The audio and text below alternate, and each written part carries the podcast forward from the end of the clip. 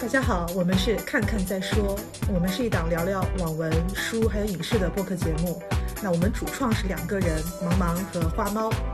我们呢会选取一些有讨论价值的文化产品，跟大家一起分享我们的看法。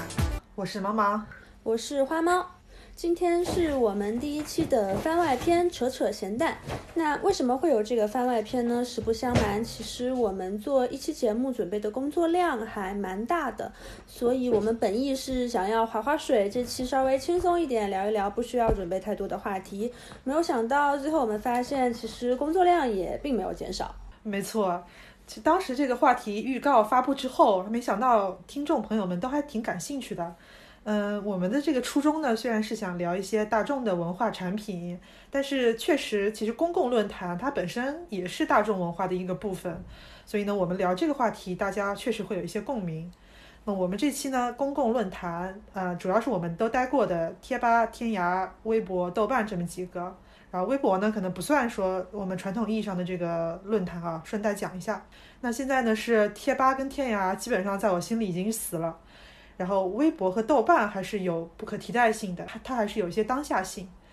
然后我们 反正我自己写稿子的过程当中，我感觉这个话题特别像忆苦思甜，就感觉自己老一辈追忆过去的。好的，那我们就先从贴吧开始讲吧，因为我这个我自己的冲浪生涯就是从贴吧开始的。我觉得呢，贴吧是细分类型的论坛里面。包容性最强，也是内容最丰富，而且呢，就是曾经它的用户面也确实是最广的那么一个，各种类型啊，什么包括粉丝群体，还有各种小圈子亚文化，还有一些细分的子议题啊，都能在贴吧里面找到讨论。那现在呢，像微博超话，还有豆瓣的小组，还有包括虎扑，它也是体育的这个分支嘛，对吧？它其实都是算细分类型，但是呢，我觉得都不如当时的贴吧辐射的范围那么广。然后我自己个人的体验来讲，我当时特别喜欢逛两个印象比较深刻的，一个是言情小说吧，啊，然后一一个另外一个就是恐怖片吧，就是这种主题类的贴吧，尤其是电影、电视剧、小说啊，包括什么体育呀、游戏啊等等，我觉得真的特别的强大，因为它有很多盘点，然后攻略，还有资源等等。比较好玩的是，我小黄书还有小黄片，其实到早期的时候也不知道从哪找，其实很多都是从贴吧找来的。啊，所以贴吧 也也某种程度上算是性启蒙了，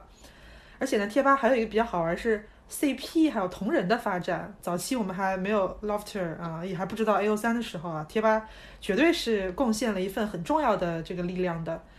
那比如说我自己，我初中的朋友他在贴吧写过哈利波特的同人文，然后我大学的某个朋友呢，他是八月长安的粉丝，他他在八月长安贴吧里面写过小说。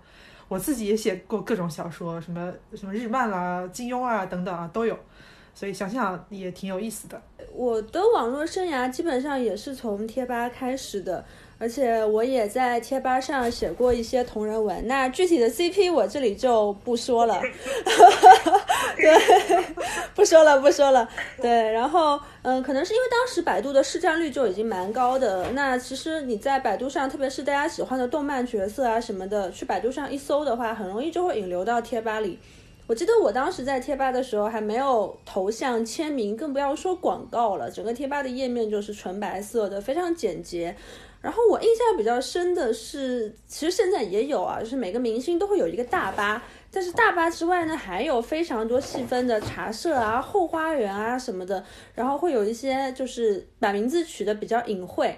比如说我记得赵薇她的后花园还是茶社就叫什么微小的世界还是什么的。什么的，然后 我没去过，对家也会像。现在世间超话一样，可能会去世间后花园，还是蛮有意思的。然后贴吧确实是一个非常好的中文生态圈。我至今对百度它的作死还感觉到很愤怒。然后我也顺便提一句，就是被称为贴吧之父的于军，他后来去了滴滴。最近他的 team 出了一本书叫《于军产品方法论》，我觉得写的还蛮好的。虽然限于种种原因写的不是很深入，不过框架搭得很好。嗯，贴吧呢，呃，虽然说我对他有很也也也有很深的感情，但是他死了真不冤。就是后来呢，我对百度可以说深恶痛绝。百度呢，就是毫无商业伦理的一个公司。虽然说我们可能国内普遍啊，互联网公司可能商业伦理都缺，对吧？都缺那么一点儿，但百度可以说是其中最恶心的一个。那像魏则西事件，大家可能都知道啊。然后贴吧其实也有类似的事情，像当时血友病啊等等，就是一批疾病类的贴吧被卖给了医疗公司，就是用来盈利了。那像这种呢，都是病人跟家属他们去彼此交流，然后寻求帮助的地方。百度连这种钱都要赚，所以呢，我现在就不只是百度贴吧吧，我祝愿百度全线产品早点倒闭啊。然后我印象比较深的呢，就是贴吧带给整个互联网影响比较大的事情。首先呢，就是最大的贴吧帝吧，也就是李毅吧啊，我不知道现在现在零零后肯定不知道了这个事儿。他最早呢是黑那个李毅黑国足的，然后他早期的用户呢都自称为一丝，然后也当时也有很多特别有意思的梗，什么一丝不挂，然后一种循环啊。就到现在，我跟你有时候还会用 这种梗。对对对，老年人的代表。不过呢，就第八的影响力不是因为离异和国足，它是后来就是成了一种屌丝文化吧，就是内涵攻击喷人啊这样的。包括我记得当年有一个很很火的，就哇哦，就是魔兽世界吧，跟就也有很多相似的地方。其实可以发现，就是十几年过去了，到今天。像这种屌丝文化也都有很多变种了，都是那种年轻的什么可能男大学生啊，或者就年轻的男用户抱团的圈子。现在发展出来最恶心的一种啊，我最讨厌的一种就是孙笑川跟狗粉丝啊，呃，这个就不细说了啊。然后我还记得呢，当时第八一方面是特别热衷于打分，贴一个女的的照片说给她打分，然后还有什么评什么黑木耳啦，然后对着素人的照片啊说一些黄段子等等啊。什么内涵段子，然后另一方面呢，他们也很喜欢去跟明星的粉丝去对战，尤其是韩国爱豆的粉丝。然后当时爆吧事件也很多，就十年前了，有一个现象级的事件吧，六九圣战，叫起因呢是因为当时世博会上 Super Junior 的粉丝抢票很疯狂嘛，就跟当时维护秩序的武警起了冲突了。然后呢，这就把长期来的矛盾给点燃了嘛，就是说。你去追韩国人啊，你来冲撞我们自己中国的军人，你是不是不爱国？所以当时那个魔兽吧，嗯，应该是魔兽吧，还有其他的一些贴吧的用户，集结了天涯、猫扑啊，还有什么黑客联盟啊等等。然后他把那个 Super Junior 的什么贴吧网站，包括可能战火都蔓延到韩国的购物网站去了，去给他黑掉了。当时参与的人数非常多，而且也引发了一些主流媒体的关注嘛。他们自己这些参与者，他们自己定义成了说，我们这是一个抵制脑残粉，呃，尤其是抵制脑残韩粉的爱国行动。这套是不是感觉特别的熟悉？就是你看现在屌丝男用户的一些厌女的思维啊，物化的思维。啊，以及啊，就是这些男用户他跟饭圈的冲突，以及说他这个爱国出征这个动作，直到现在还在干啊，去年还在翻墙出征，什么香港废青，而且呢，就是对对饭圈来讲，六九呢对饭圈的影响其实也挺深的，像爱国各种形式的爱国，它已经成为饭圈的一根红线了，就是不只是韩粉。什么台湾艺人的粉啦，香港艺人的粉，甚至你就是一个内地明星的粉，你都根本不敢跟任何形式的国家机器有任何形式的冲突。而且你别说冲突了，他干脆就是说，我会把官方的所有的对我偶像的点名啦、夸奖啦，全部都顶到我脑门上来，表明说我们这个饭圈是合法的，而且是有理性的。当然，这个现象呢，肯肯定不只是六九事件带来的。那反正接下来我们也在慢慢讲吧，也是经过了一个演化的过程的。那其实如果说像大家在熟悉的贴吧里会交到一些比较好的朋友，那在贴吧可以算是还比较小圈子化的。那到天涯论坛的话，其实它就是一个完全的公共性质的论坛了。在天涯最好的时代，其实我是没有去的，我是在后来整个 BBS 慢慢没落的时候。在可能已经在它的就是帝国的斜阳的时候，我才进入到天涯论坛的。然后当天涯论坛是就最后它整个已经不是那么红火，甚至慢慢没落的时候，我再去考古，发现当时真的有非常多大神在里面，包括现在很多推理小说、悬疑小说的作者，比如说我记得紫禁城、周浩辉都曾经在天涯上连载。最著名的紫禁城的谋杀官员系列，我就是在天涯上追的。然后现在的很多时尚版主原来也是在天涯的时尚版，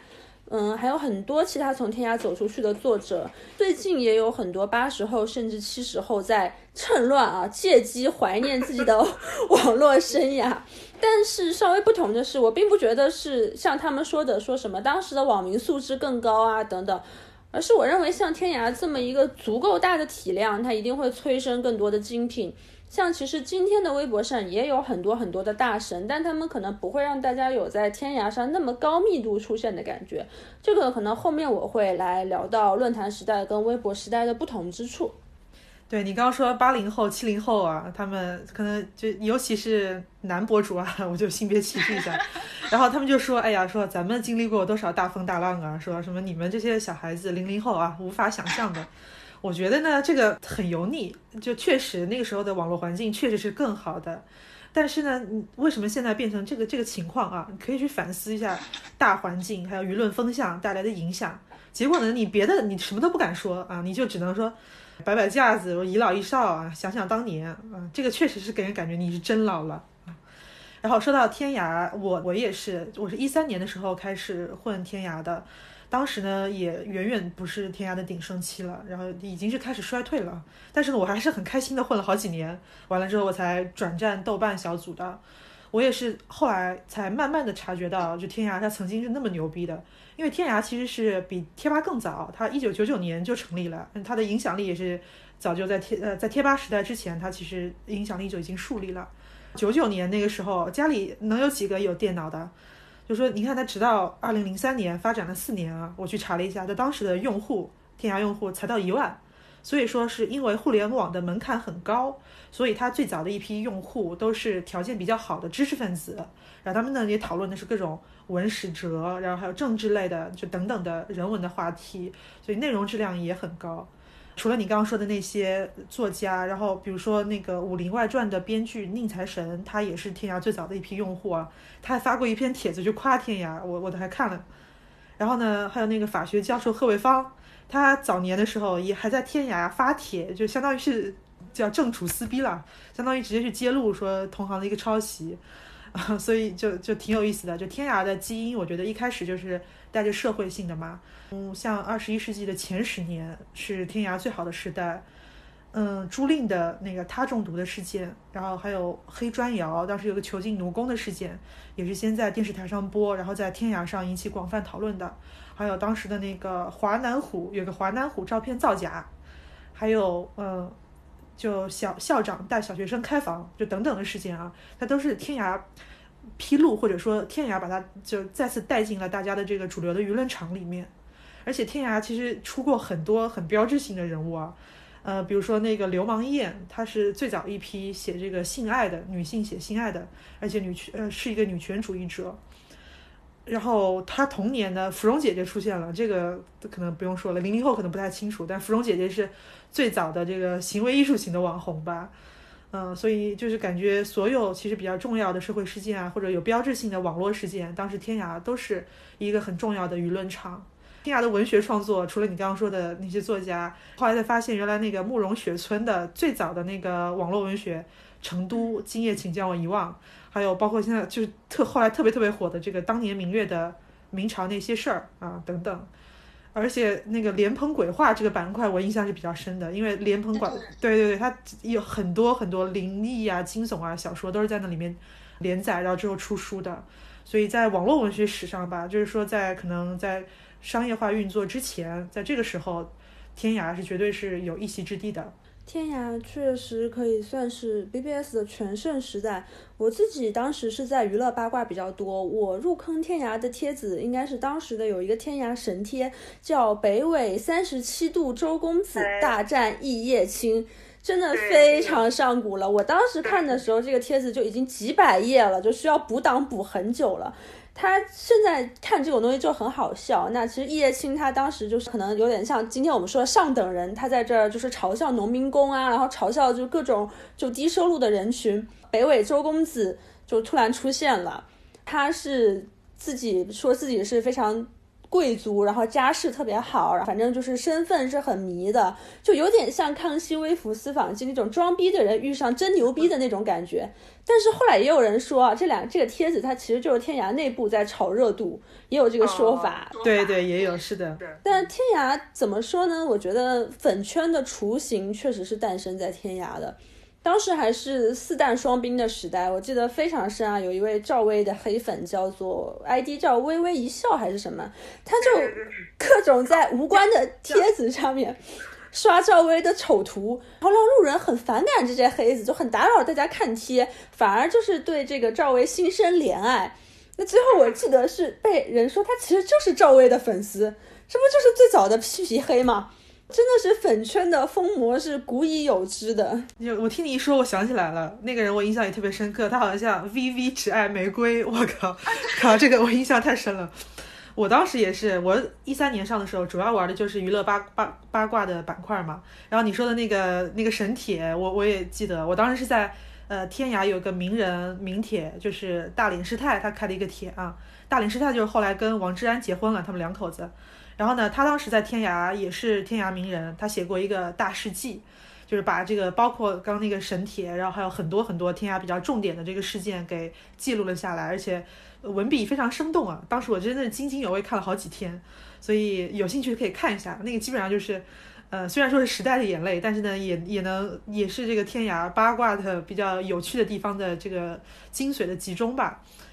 然后呢，这个天涯娱乐八卦，我现在回想起来啊，感觉现在我们说各种的营销号啦、自媒体啦这些内容，当时的天涯娱乐八卦版全都有，真的是全都有。所以我在天涯这个逛帖子，真的，一我一逛就能逛三四个小时。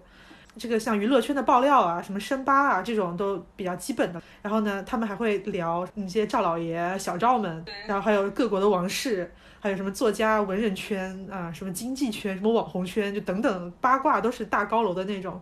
还有呃各种什么电视、电影的图解啦、吐槽啦，那这个比较常规。然后我印象里面，他们还特别喜欢扒那种各国的悬案、凶案，像我们呃之前的就是就中国历史上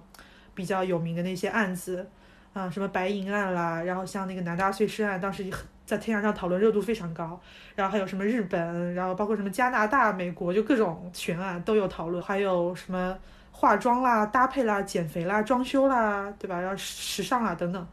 就这些。还有以及包括生活帖了，就是生活帖可能也是被大家吐槽比较多的，因为各种抓小三啦、逗婆婆啦，然后逗这个身边的什么绿茶婊啦，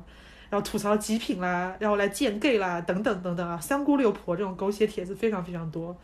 所以给人感觉就是一一进这个娱乐八卦，就好像进了一个大观园一样，它丰富度很高的。天涯娱乐版其实影响也是比较深的，就是首先你刚刚说说这个感觉是粉圈的雏形，但是其实是这样的，你你如果要说粉丝群体之间的矛盾，那是早就有了，那可能在天涯出现之前，它可能也有了。像什么早年的这个香港的那个什么谭咏麟跟张国荣的粉丝，对吧？就打的是势不两立，对，就粉丝群体的矛盾其实早就有。那我觉得天涯那个时候还不算是粉圈，粉圈我自己体感它成型，其实还是后来可能跟豆瓣小组差不多那个时候成型的。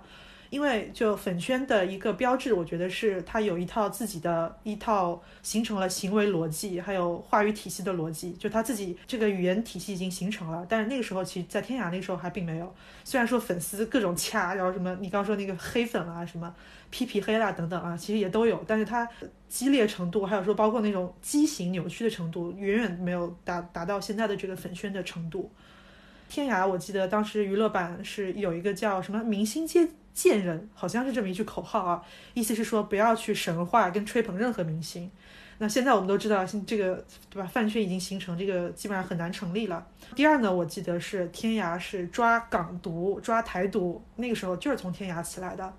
他最早呢说抵制港台明星，是说港台资本欺负人，就是他欺负大陆明星，要打压大陆明星，他们这个资本只愿意捧他们自己人，于是呢就是通过就是有这么一种报复的心态。随着什么爱国情绪不断高涨啊，然后包括我们这个两岸三地的矛盾可能也会不断加深，所以呢，台港独、台独它就更成为一种致命的黑点了。那包括现在粉圈，它完全就是已经当成一种公器私用的武器再来打了啊，这种逻辑是愈演愈烈了。第三呢，就是说天涯的婆媳小三帖，我感觉这种网络老娘舅的开端啊，就是把生活当中各种的矛盾，什么开吧吐槽，然后劝分劝劝和等等。他最早的时候还能算是说一个比较嗯真挚的感情同盟吧，但是后来真的就越来越妖魔化了。然后也有很多人说，像这种什么婆媳小三帖的泛滥，也是天涯衰落的原因之一吧。就是这个内容已经不再精彩了。然后我对天涯的感情其实很深的，就比贴吧要深得多。看到天涯一步步衰落，我心里确确实觉得很可惜。嗯，我觉得主要的一个原因呢是，就是我们迈入自媒体时代了嘛。然后天涯的当时很多很有才的，然后这个内容输出质量也比较高的一些网友，他们都离开去知乎、去微博，啊，因为公共论坛它是去中心化的，所以呢，他们是没有办法把这个他们吸引到的关注这个流量沉淀到自己的账号上，但他们需要把自己给中心化、给 IP 化，所以他们相继的离开，所以造成了天涯的优势的内容一步步的流失，我觉得还是很可惜的。对，其实。天涯的末期基本上也就是跟微博是衔接起来的。然后说到这个，我也顺便觉得说，舆论场真的是一个轮回。在天涯时代，虽然说娱乐版是明星八卦的主阵地，但其实天涯影响最大的还是观天茶社、天涯杂谈等等，可以说是代表了当时主流的。公知舆论场阵地是明显的偏向自由化与反思思潮的，那八卦相对来说就比较自干五一点，比如说刚才说的抓艺人的台独、港独啊等等。虽然不管怎么自干五，跟现在的一些人啊还是有很大差距的，但其实，在当时就有了八卦女和杂谈男的 PK。我一直也很想以后有机会能够就这个话题展开聊聊。我觉得女性扎堆的。论坛它整体的情绪是会偏向国家认同的。那说到这个，就不得不说说晋江 BBS 了。我不是晋江的读者，然后其实也不算待过晋江的论坛。我第一次摸到小粉红，记得是因为扒一位仙剑的这个 coser，当时还是去的闲情，而且闲情有明确的规定说你不能把闲情的链接放在其他地方。但再后来我再去的时候，就是兔区了。我自己的一个感觉是在匿名论坛，大家是没有一个 ID 人格的束缚。就虽然 ID 也并不是真的你，但可能还是会想要立人设或者怎样。但是在一个完全匿名的舆论场里，真的可以说是人性恶的展览会。今天其实我们都会用小粉红来称呼某一类人嘛，大家应该也知道，小粉红这个词就是起源于晋江 BBS 的粉红色。最早是微博著名的这个严肃文学创作大师 大咕咕咕叽，他跟这个掐架的时候，但为什么掐架我是忘了。然后大咕咕咕叽就用小粉红这个词来指代这个晋江 BBS 的这个用户，最后去泛指啊，他是某种倾向的人，其实已经是这个词源的泛化了。但大家可以从这里也可以看出来，粉红论坛它内部的舆论倾向是怎么样的，它的风气就已经是非常国家认同到。有一点点偏激的时候，而且攻击性是比较强的，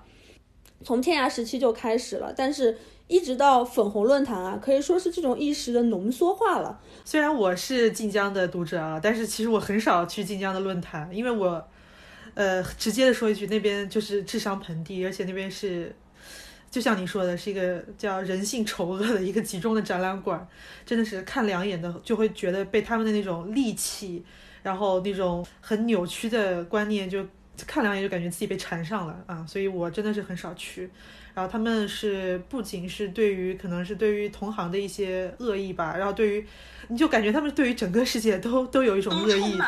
对，我们每次定选题的话是提前定的嘛，那所以像定这期的题目的时候，我还没有太关注到现在沸沸扬扬的这个 A O 三举报事件。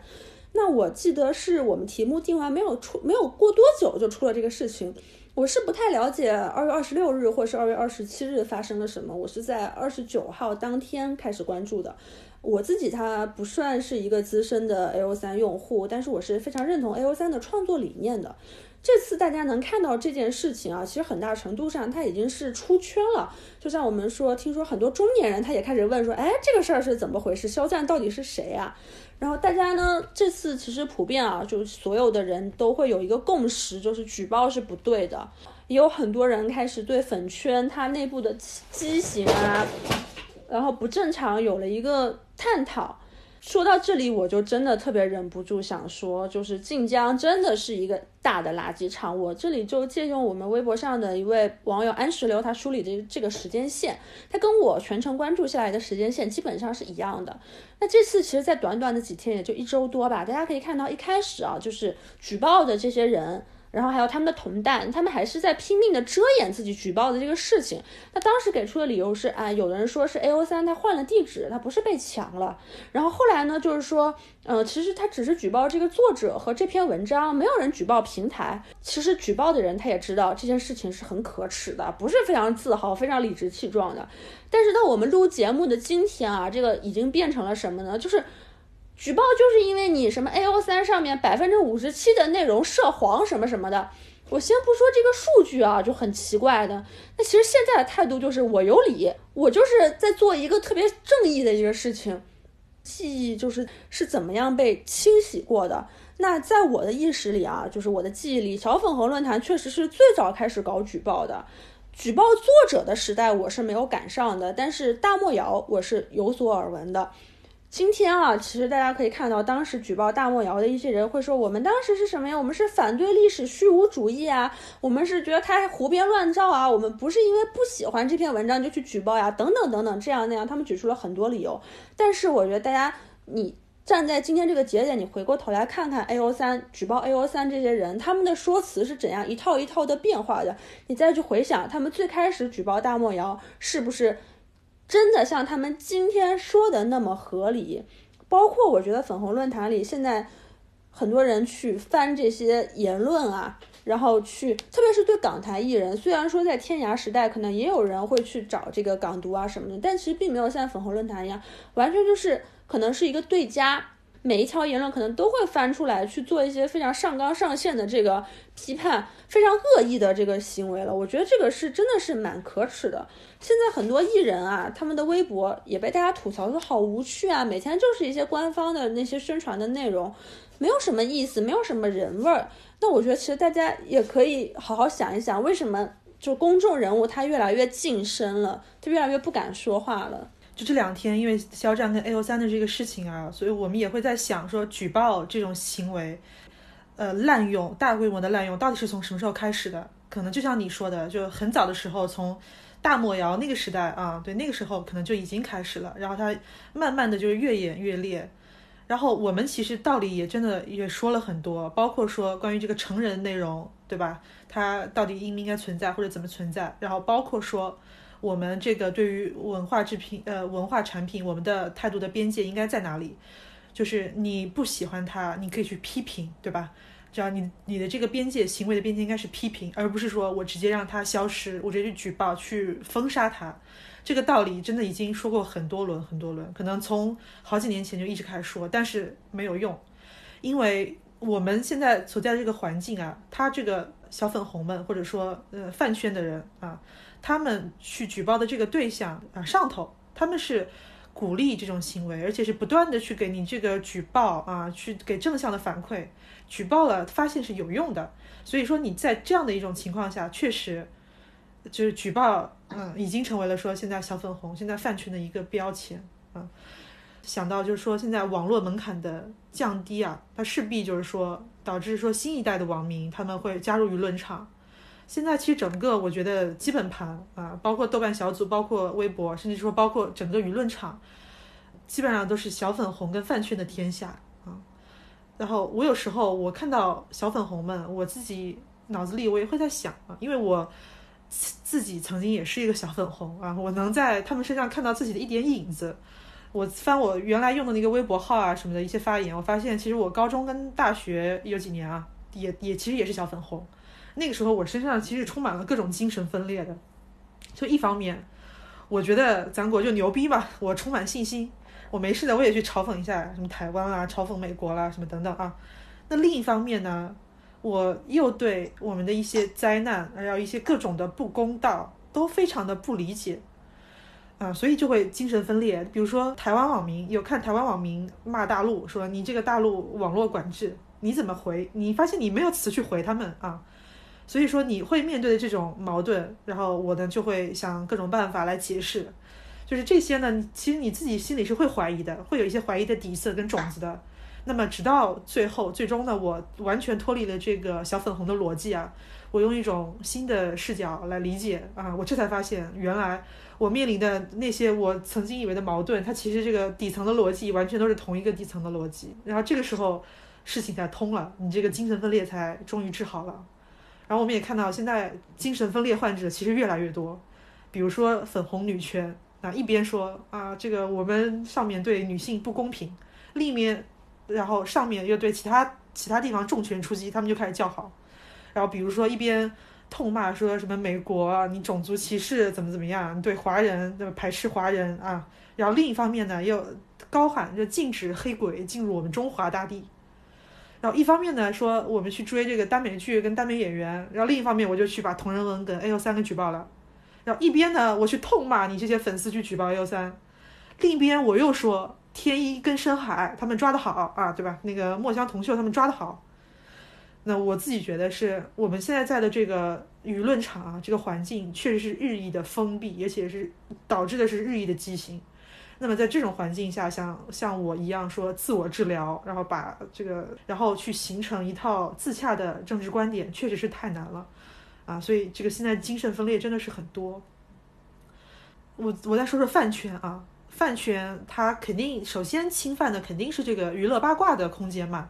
因为在饭圈的逻辑之下，它没有正常的讨论，饭圈的逻辑看谁都是粉丝对家黑子。啊，逻辑非常傻逼，但是他们某种程度上形成了一种自我闭环，就他们对所有的行为、正常的行为都发展出了他们自己的一套解释，什么捧一踩一拉踩，然后反黑打卡、控评等等等等。然后呢，关于这个饭圈，我这种畸形的毒瘤，很多人都说说了很多次了，道理真的也说了很多了，但是目前已经形成了这么一个体系，不只是饭圈，然后也是资本，然后也是可能明星的工作室，他们自己。都需要都会参与进来，那么这个体系到底应该怎么破局？说实话，我是真的想不出来的。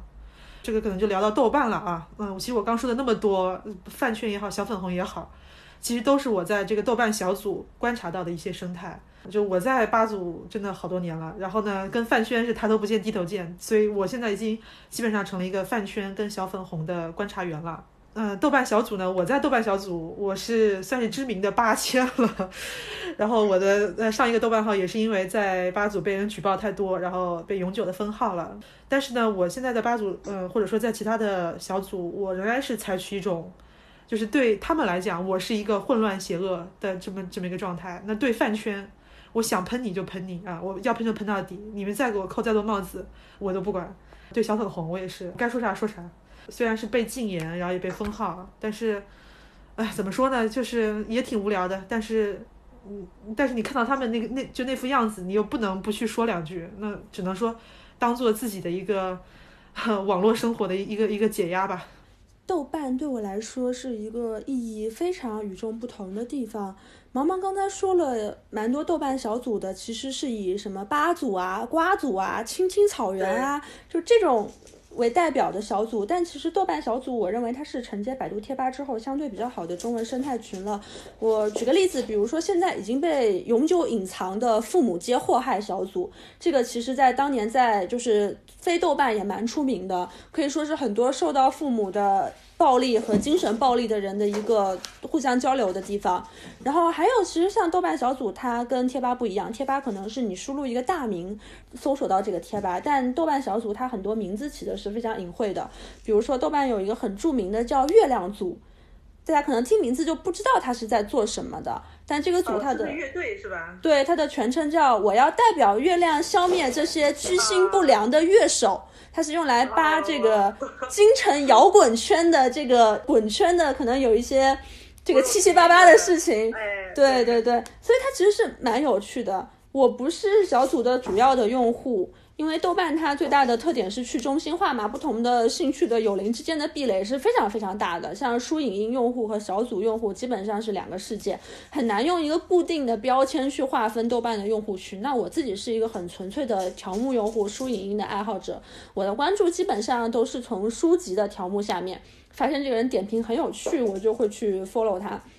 然后我之前上网最爱做的事情就是翻我有灵的读书笔记。可能就是大几百本或者是上千本，一条一条看过去，去找这个人他阅读的经历还有想法的变化，在我看来是很有意思的，可以说是追溯了这个人成长啊，他想法变化的过程。八组等等这些小组兴起之前，大家一说到豆瓣想到的就是文青、装逼，对吧？文艺青年，对对对对对。其实一个蛮重要的原因，就豆瓣它真的还挺讲究圈地自萌的。如果你没有找对路的话，可能这些人在说什么就。真的不出圈，我一直觉得豆瓣，至少是豆瓣条目这边的用户，他做到了知乎没做到的事情，就是它的高知比例真的非常非常高。举个例子，大概就是每年这个时候吧，大概二三月份，那我的关注，我的友邻就会在抱怨什么呢？就会说本子好难写啊，这可能是其他地方很难大规模听到这种话。本子是什么呢？其实就是国家自然科学基金或国家社会科学基金的项目申请书，特别是文史社科类的青椒，在豆瓣上的比例真的非常高。包括大家知道阿北，他本身教育经历就非常好，传说他是施一公的同学嘛，他清华毕业的。我对豆瓣是真的有蛮深的感情的，但是现在也可以讲，豆瓣真的和过去不一样了，因为众所周知的原因，现在豆瓣的审核它是做的。非常非常苛刻，甚至比微博更苛刻的。豆瓣的整个广播封禁了好好长一段时间吧。其实我觉得真的还蛮遗憾的。就豆瓣的用户，然后他会有个专有的这个社交的名词叫有邻，然后这个名词我是很喜欢的。然后包括我自己可能在微博上面，我也会喜欢用友邻这个词。对，啊，对，就朋友邻居，就是他这样其实也能看得出豆瓣它的一个呃观念，就是就是去中心化，它不是说去造那种大 V 去造网红。它就是要打造一个平等交流的这么一个环境啊，可可以说某种程度上打破一些发言上的权力关系吧啊，这个我们后面也会讲到，所以我觉得我真的挺喜欢豆瓣整整体的氛围，但是呢，也确实是就是像娱乐小组啊，像这个什么饭圈跟小粉红，他们因为小组的出现而集体的入驻了豆瓣，然后导致了说。豆瓣就完全的是一个两两两极分化，就是输影音跟小组这么完全不同的群体共存在这么同一个原本很佛系的 app 出这个上，挺荒谬的一件事情。可能说在现在的这个环境之下，没有说哪个地方是桃花源。豆瓣曾经是，但是它也没有办法独善其身了。我首页呢也关注了很多书影音的用户，然后我发现他们也经常去转发八组啊、瓜组啊等等帖子。就围观智商盆地，然后围观酒精中毒，八组跟瓜组就就骂回去嘛，说什么八千来了，就是说句题外话，就八千这个已经过气的词语啊，我觉得在豆瓣小组的翻红，而且是一个滥用，特别有意思。就是因为你只要不是小粉红，那么你在他们的眼里你就是一个八千啊。比如说我，甚至我看到就前段时间发生的事情，就豆瓣有个小组哈哈哈哈哈哈组新组长上来了。完了之后，他们对新组长不满，是因为新组长在瓜组发了一个帖子，可能是嘲讽武汉的官员。他们就说新组长是八千，又各种扒出了这个新组长的各种那个打分的条目。然后呢，又发现哎，他对这个某个国产电影的打分很低哦，这个八千就坐实了。就是书影音用户啊，我觉得可能可能接下来就是被这个小组用户、被饭圈啊、小粉红这么一帮人。嗯，怎么说？去挤占某种程度上会挤占一部分的这个生存空间，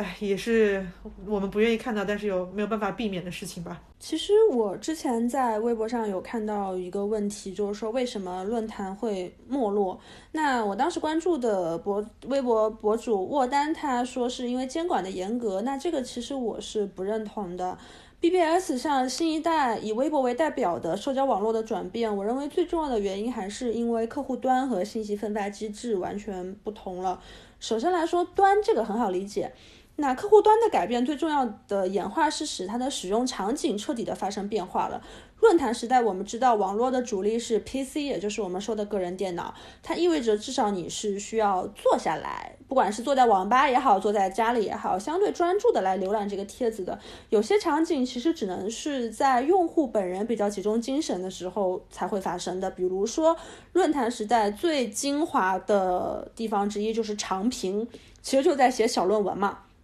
对吧？那到社交网络时代，最典型的微博，它的使用场景是非常碎片化的。比如说学生的课间、上班族的通勤啊、摸鱼啊，这种时候，其实人们是不能来，就是你是没有办法去写长评的。使用场景它显著的改变了人的状态。简单讲。在一个人很放松的时候，周末啊、下班啊，你在家里躺在床上，或是坐在自己家里的凳子上去看论坛上其他人的长评，不认同的话，你是有时间也会有心情来打比战的。但是在现在碎片化的场合，就是什么呢？大家都知道，只要一个人的微博写了一些小论文，马上就会有人说太长不看。就这种意义上来说，智能手机它确实是改变了用户，也调教了用户。